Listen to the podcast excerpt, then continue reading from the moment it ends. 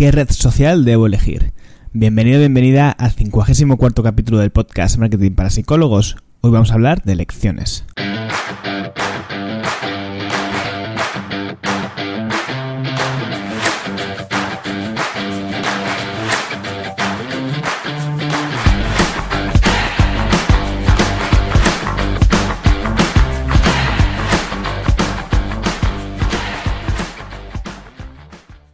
Bueno, en verdad no vamos a hablar de lecciones como tal, sino que lo que te voy a lo que voy a hacer en este capítulo es un resumen de todas las redes sociales eh, que tenemos disponibles para hacer nuestra estrategia de marketing de contenidos, contarte mi experiencia, que con algunas es muy limitada, pero explicarte cómo entiendo yo para qué pueden valer, para qué no pueden valer y demás, y, eh, en base a eso, pues que tengas más información para poder elegir en qué centrar el, el tiro, ¿no? Si eh, en una, en dos, o las que sean, ¿no? Cada uno el tiempo que tenga, la motivación y la... no sé, y, su, su, estrategia la, que siga.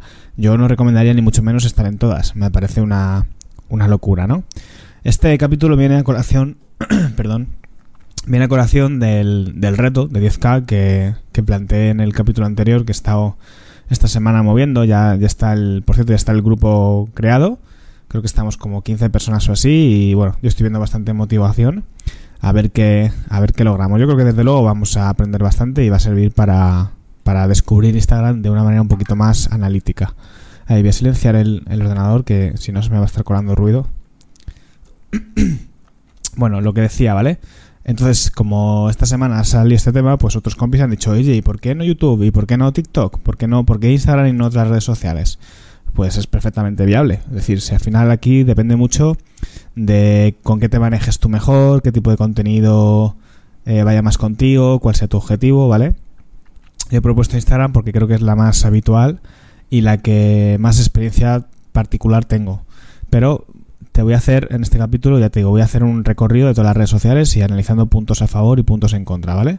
Hay un montón. Vamos a empezar voy a empezar un poco por las que veo como más, eh, más débiles, ¿no? Para, para o que descartaría de entrada para, para una, un psicólogo, una psicóloga que lo que quiera es pues, trabajar su marca personal, llevar pacientes a consulta y demás.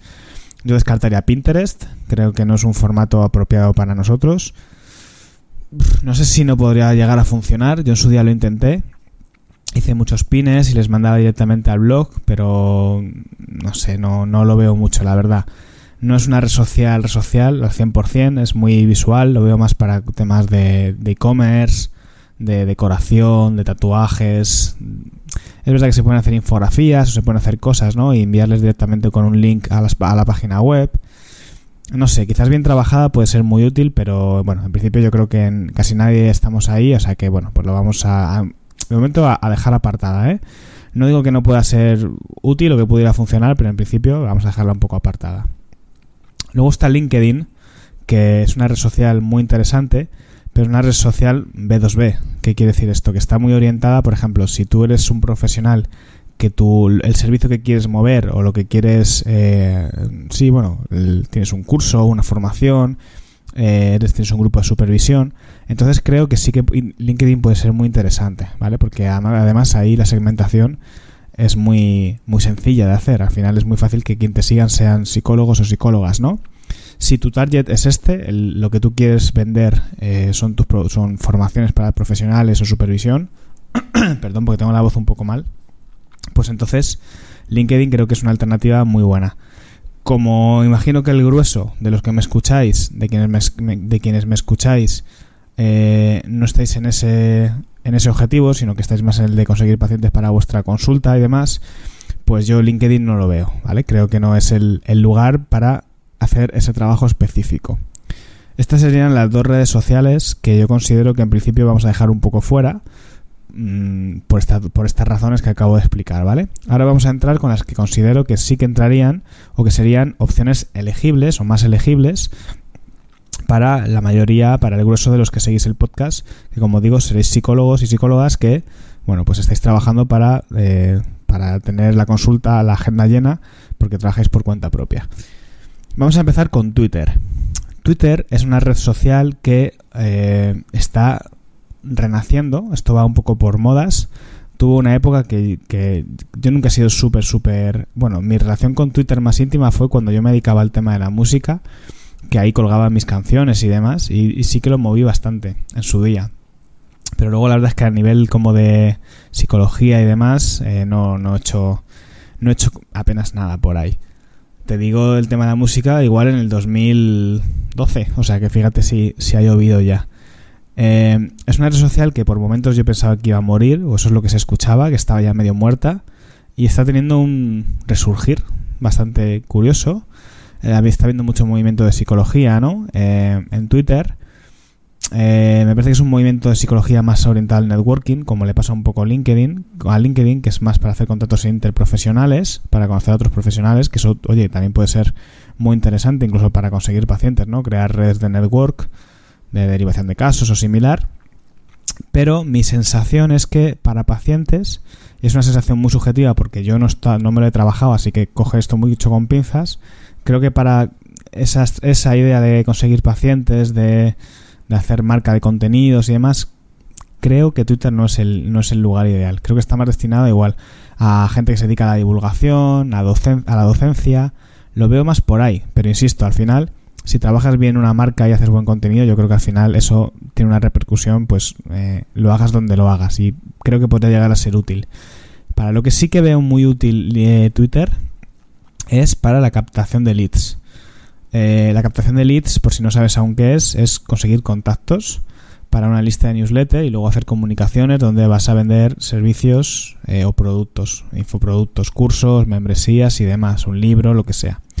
Y ahí sí que la veo muy útil porque en Twitter es relativamente fácil conseguir viralidad si, si, lo, si, si lo vas trabajando. Y lo bueno de los tweets es que permiten incluir el enlace, cosa que en Instagram es más jaleo, porque tienes que estar haciéndolo desde una story o mandando a la gente a tu bio y es más complicado al final el acceso a ese enlace, ¿no? Mientras que en Twitter directamente puedes hacerlo y además hay, hay, poco, hay menos información, hay menos paja, ¿no? Al final los, los tweets son muy cortitos y el, el enlace cobra mucha importancia. Entonces, la veo una herramienta que, de hecho, creo que está teniendo mucho, o sea, está teniendo un renacimiento mucho, o sea, muy, que viene en gran parte por el lado del de los emprendedores, porque están viendo que es una máquina de leads, de conseguir leads. Por, yo me muevo mucho en terrenos de, de, en ambientes de emprendimiento y demás, y veo que mucha gente que se dedica a esto, que tiene sus membresías y demás, pues está, se está metiendo mucho en, en Twitter por esta razón, ¿no? Porque a lo visto es una forma bastante sencilla de conseguir tweets. Cosas positivas y negativas de Twitter. Eh, yo lo veo que es una red social muy social. ¿Qué quiere decir esto? Que el crecimiento, si tú no tienes una audiencia previa que, previa que ya te seguía de otro sitio, se consigue mucho a base de interaccionar con otras cuentas. A mí eso me da un poco de pereza, la verdad. Mm, yo las redes sociales las uso un poco de llegar, a hacer mi contenido y no soy muy fan social en ese sentido de hacer uso de las redes sociales. Hay gente que se lo pasa a teta, se tira horas en las redes sociales. A mí me aburren un poco. No, o no tengo tiempo, motivación para estar ahí, estoy haciendo otras cosas. Entonces, al final también es lo que te decía. Tú tienes que elegir un poco una red social en función, en la que volcar tu contenido en función de tu forma de ser y tu forma de de, funcionar. Eh, si a ti esa interacción te sale de manera natural, el, hablar, el tuitear, el comentar, el no sé qué, pues Twitter es, una, es un gran sitio para crecer porque vas creando relaciones, te comparten, tal y cual, ¿vale? Ese es uno de los puntos negativos que, le veo. Eh, un punto positivo es que la generación de contenido es mucho más rápida que en, que en Instagram, o en Instagram o en cualquier otra red social. Eh, el contenido se genera de una manera inmediata, casi no se tarda nada. Y eso pues es un punto positivo. Y tiene menos cosas al final creo que implica menos tiempo, o, mejor dicho, gran parte de ese tiempo hay que destinarlo a la interacción, ¿vale? Eh, si la pregunta es si yo lo recomendaría como una estrategia eh, para un psicólogo o una psicóloga, pues si tu objetivo es conseguir pacientes, yo en principio no, ¿vale? Optaría por otra opción, pero eh, yo no tengo experiencia directa con Twitter, así que eso tenlo en cuenta si tienes una membresía, un grupo de supervisión, un grupo de formación, un libro, quieres construir una marca en torno a la divulgación, ahí sí que lo veo bastante potente, ¿vale? lo que te decía, el tema de conseguir leads y demás, creo que, puede estar chulo. Otro punto negativo de Twitter es la mala sangre que hay, ¿vale? La, hostilidad, el, el, el hater, mm, pues eso también hay que tener cuerpo para soportarlo, ¿no? Bueno, pues yo qué sé, eso ya cada uno, la tolerancia que tenga a estas cosas. Yo no tengo una tolerancia muy amplia, entonces, pues bueno, pues no sé si también me amargaría más la vida que, que otra cosa, ¿no? Porque además yo soy muy de, si recibo una crítica, de entrar a contestar y me veo teniendo conversaciones eternas con gente que no conozco y, no me apetece eso. Así que bueno, mm, es una opción que está ahí, ¿vale? Para quien la quiera coger, pues, pues eh, desde luego es interesante explorarla. También se permite, también Twitter también permite hacer Twitter ads.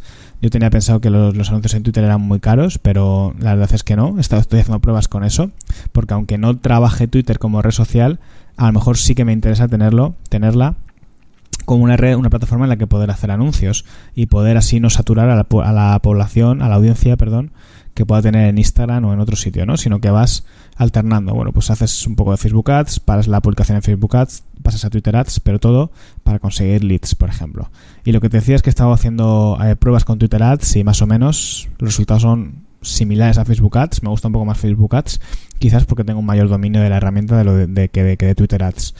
Eh, grabaré un taller sobre el tema de Twitter Ads. Y la ventaja que tiene Twitter Ads frente a Facebook Ads, y ya no sigo, y ya no me enrollo más con esto, es que es bastante más fácil usar el, administrador. Hay menos jaleos y menos pasos que cumplimentar para poder empezar a hacer la publicidad en la, en la plataforma business, por así decirlo, ¿vale? Eh, vamos con la siguiente red social, que no me quiero, no quiero que este capítulo sea excesivamente largo, y sería, eh, sería muy tonto por mi parte obviar esta red social como es TikTok. TikTok, eh, yo no soy usuario, no tengo ni cuenta. Te voy a hablar un poco de lo que he ido, información que he ido recogiendo, porque yo al final me rodeo de muchos psicólogos y psicólogas y de lo que me voy enterando, ¿vale? TikTok y también pues investigo sobre el tema, aunque no sea user de esta red social. TikTok, ya sabéis todos y todas que es una red social que ha entrado con una fuerza brutal. Eh, es una red social emergente, pero que, que tiene mucha mucha representación ahora mismo. Eh, hay tantas cosas que me gustaría comentar que a ver si consigo organizarlas bien. Una de las ventajas que tiene TikTok frente a Instagram, eh, bueno, esto no lo he comentado, pero considero que Twitter, por ejemplo, es más fácil tener alcance que en Instagram. De hecho, luego lo comentaré. Uno de los grandes contras de Instagram yo creo que es el alcance, que cada vez es menor, ¿vale? Y en Facebook ya ni te cuento. Entonces yo creo que en Twitter el alcance es un poquito mayor que en, en Instagram y en TikTok es mayor que en Twitter y que en Instagram el alcance. ¿Qué pasa? Que aunque el alcance sea mayor, los seguidores yo creo que son de, menos calidad. Porque es gente que se va a vincular con tu contenido de forma muy de, de entretenimiento. Va a seguir a tropecientas mil cuentas y son contenidos que son muy, muy de consumo rápido, ¿no? De, de me, me miro esto y paso a lo siguiente y no hay ese grado de vinculación que puede haber eh, con un seguidor de Instagram. Por hacerte una comparativa, a lo mejor 50.000 seguidores de TikTok equivalen a 10.000 seguidores de Instagram y eso equivale a 10.000 seguidores de un podcast.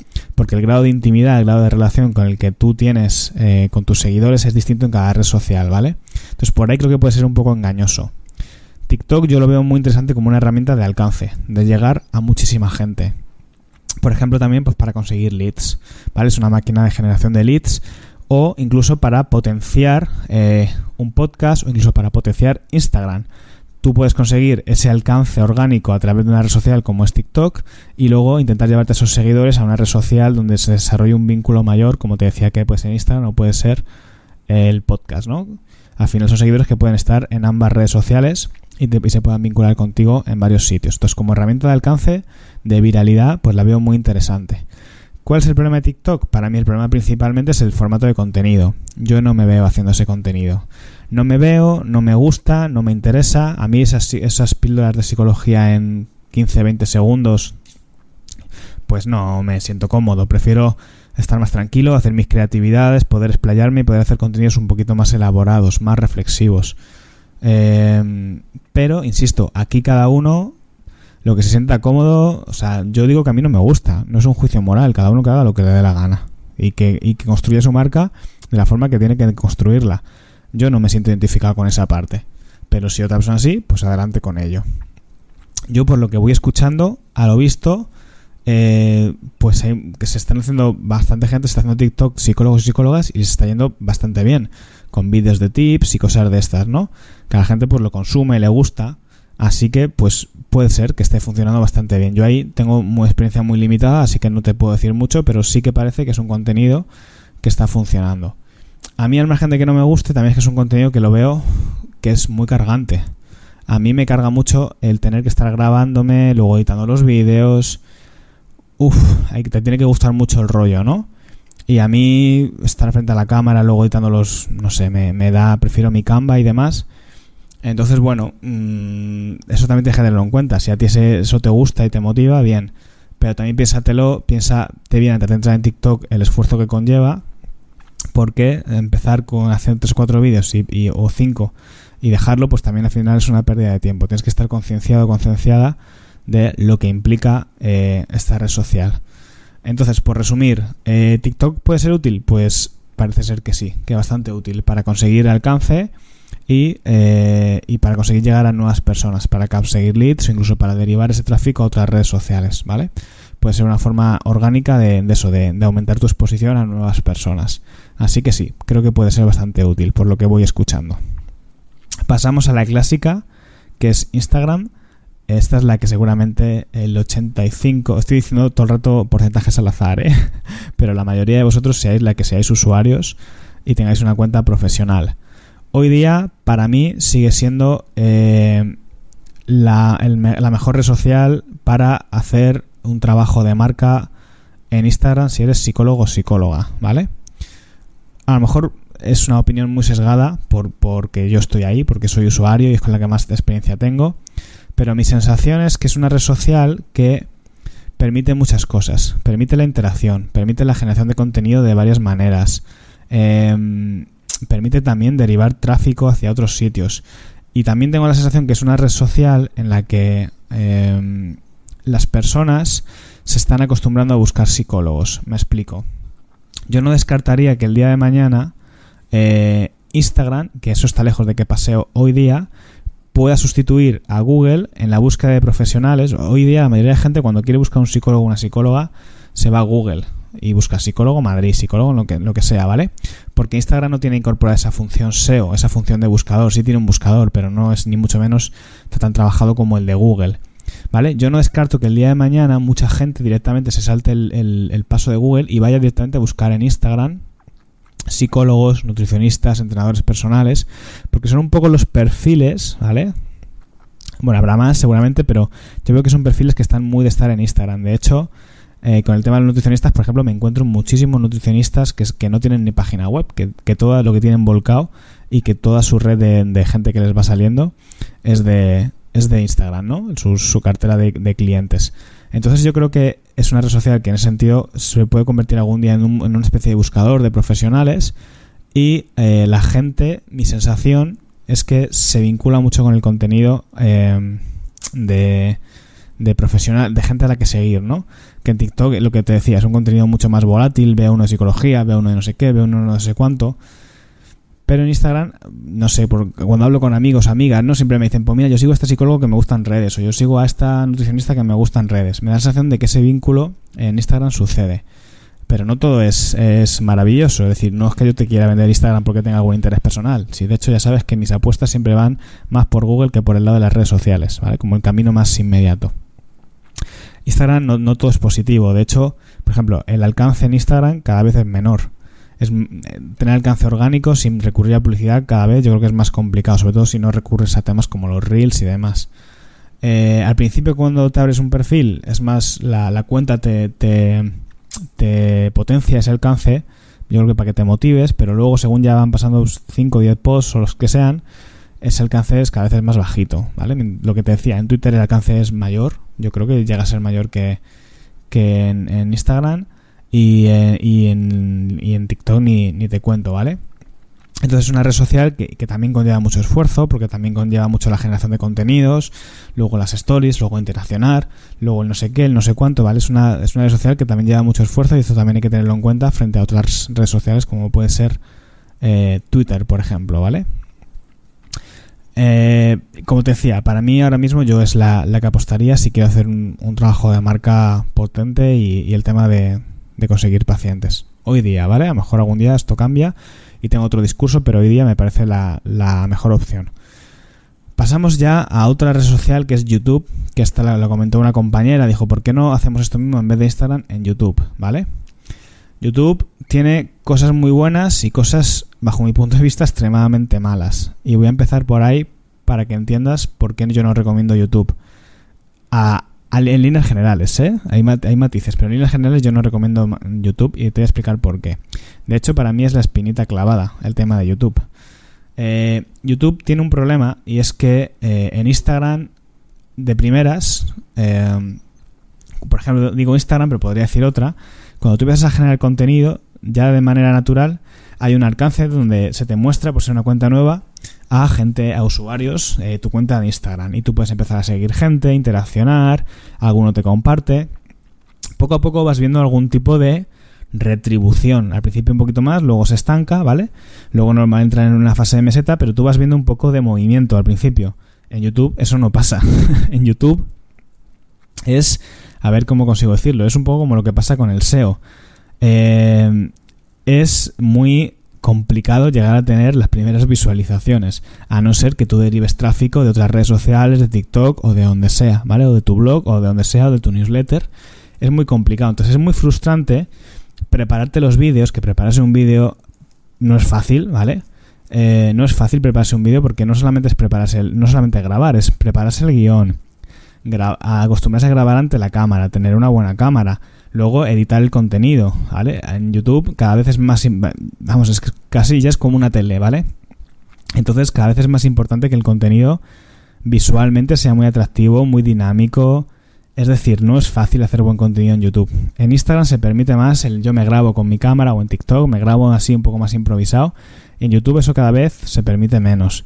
Estar escuchando a un tío frente a una cámara 30 minutos, ya tienes que ser muy interesante lo que estás diciendo para que consigas retener a la audiencia. Y piensa que en el YouTube al final tiene un comportamiento SEO y uno de los factores de posicionamiento mayor de los vídeos es la retención del usuario. Entonces, si tú no consigues retener a los usuarios en tus vídeos, esos vídeos no van a posicionar. Y si no posicionan, pues seguramente no vas a tener ningún tipo de, eh, de, de visualización, ni de crecimiento, ni de nada porque no es una red social al uso donde tú puedas, hombre, sí, puedes ir a otros canales, comentar, no sé qué, no sé cuánto, pero es muy complicado. Eh, esa parte social yo la veo menos en YouTube, ¿vale? Entonces, si sumamos que hacer contenido en YouTube lleva mucho tiempo y que es muy frustrante estar generando contenido y ver que eso tiene 20 visualizaciones, 30 visualizaciones, que crece súper poco, pues pues esa es la razón por la que yo no lo recomiendo. Sin embargo, si eres una persona súper concienzuda que se te da muy bien grabar y que lo tienes claro, entonces sí que te lo recomiendo y mucho. Y ahora te explico la contrapartida a esto. YouTube tiene una cosa muy buena que no tienen el resto de redes sociales y es, precisamente la parte del SEO. Tú puedes posicionar vídeos y que te encuentren de manera orgánica. En el resto de redes sociales el crecimiento depende de la viralidad, de que la gente te comparta o de que aparezcas posicionado en Instagram en la lupa, ¿vale? Quizás sí, o o en los hashtags, pero no es lo mismo, no es, no es, contenido evergreen. Lo normal es que después de las 48 horas ese contenido que tú has, tú has posicionado se vaya, ¿vale? Algunos se pueden quedar en el hashtag posicionado, pero eso es muy complicado. Eh, se quedan las 48 horas en la lupa. Entonces, ¿qué pasa? Que en YouTube eso no pasa.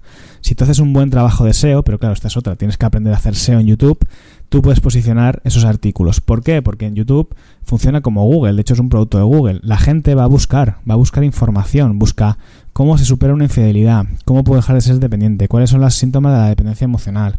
No tanto como en Google, pero hay muchas búsquedas. Entonces, si tú consigues hacer SEO haciendo vídeos eh, atacando esas keywords de búsquedas, puedes conseguir el día de mañana eh, tener un canal eh, con muchas eh, con muchas visualizaciones y con una marca muy potente. Pero claro, tienes que tener mucha paciencia, tener muy claro que, que la cuestión ahí es no rendirte, que tienes que aprender a hacer SEO en YouTube. Es decir, es complicado, bastante complicado. Pero si tienes esa fortaleza, lo tienes claro y demás, es una estrategia muy buena. Yo es una cosa que me he pensado, que he pensado 800.000 veces, que me encantaría probar, pero que siempre lo acabo eh, dejando porque pienso que, es muchísimo trabajo, ¿vale? Entonces, bueno, yo para en la membresía no, no, he fomentado esa idea porque pienso que si ya nos cuesta a veces hacer, hacer el curso de Google Ads, ¿vale? Pues imagínate el currazo que lleva lo de YouTube, ¿vale? Que al final somos psicólogos, no somos divulgadores. Entonces, bueno, pues el psicólogo me refiero que nuestro trabajo está centrado en ver al paciente. Y esto conlleva muchísimos. A veces es como un segundo trabajo, ¿vale? Eh, otra ventaja que tiene YouTube es que puedes llegar a generar ingresos. Si consigues, no sé si son 2.000 suscriptores y no sé cuántas horas de visualización. Pero claro, esto tampoco es fácil conseguir todo eso, ¿vale? Hay trucos para conseguirlo. Sobre todo los suscriptores se pueden conseguir mediante publicidad y otros truquis. Pero es que también no se paga muy allá. el, tener un contenido en YouTube y tener ingresos recurrentes, pues a lo mejor, yo que sé, que saques, no, no, no lo sé, saques 100 euros al mes, 150 sé que hay que tener muchísimo contenido eh, para que llegue a ser mm, rentable. Y sinceramente, si llegaras a esa situación en la que tienes tantos suscriptores, lo que, lo que tiene sentido es que te crees una membresía y hagas tu propia plataforma de pago. Va a ser muchísimo más rentable. Imagínate que yo lo que hago entras el diván, en vez de hacer los cursos así en privado, los colgas en YouTube. ¿Que, ¿Que tendría algo de ingresos? Sí, pero una puta mierda seguramente, ¿vale? Entonces, sinceramente, yo no me haría YouTube con el objetivo de económico. Pienso que es mucho mejor una, membresía en ese sentido. Y para acabar, vamos a ir ya al tema de los podcasts. Eh, el podcast no sé si se podría considerar una red social, de hecho diría que no. Lo que sucede es que me parece importante meterlo aquí porque al final es una plataforma de marketing de contenidos, ¿vale? un podcast lo puedes tener alojado en Spotify, en iVoox, en Apple Podcasts. Yo lo que más manejo es Spotify, así que me voy a centrar en Spotify, que seguramente no estés escuchando esto, aunque puede que no. También que vengas de, cualquiera de los otros dos sitios o de incluso otros. Em, el tema del podcast mm, pasa un poco lo mismo que YouTube, ¿vale? Es muy desagradecido al principio porque no hay una manera eh, orgánica de generar más alcance. Tú subes tus episodios y ahí no va a pasar absolutamente nada. Los podcasts, Spotify tiene un buscador, pero es un buscador que no, tiene esa capacidad SEO como puede tener YouTube. Es decir, a lo mejor en, un, en el buscador de Spotify alguien puede buscar psicología o ansiedad o autoestima incluso, pero no va a buscar esas, esas, búsquedas que se hacen en YouTube tan claras ¿no? y tan concretas y tan abundantes de superar la dependencia emocional. No sé si tengo eh, no sé si mis celos son tóxicos, ese tipo de cosas que busca la gente, ¿vale? Entonces, el problema con el podcast es que es desagradecido en ese sentido, pero yo lo prefiero frente a YouTube. ¿Por qué lo prefiero frente a YouTube? Principalmente porque la elaboración del contenido es mucho más rápida. Vamos, no hay color. Esto al final, ¿qué estoy tardando? Yo tengo la idea sentada en mi cabeza, me, me siento, lo grabo, edito un poco el audio y ya está. No tardo ni, ni dos horas, ¿vale? y es un contenido que tengo que hacer una vez a la semana, mientras que YouTube, por ejemplo, tienes que estar favoreciendo el algoritmo, generando un montón de contenido. Entonces yo creo que el podcast en ese sentido es una vía mucho más rápida.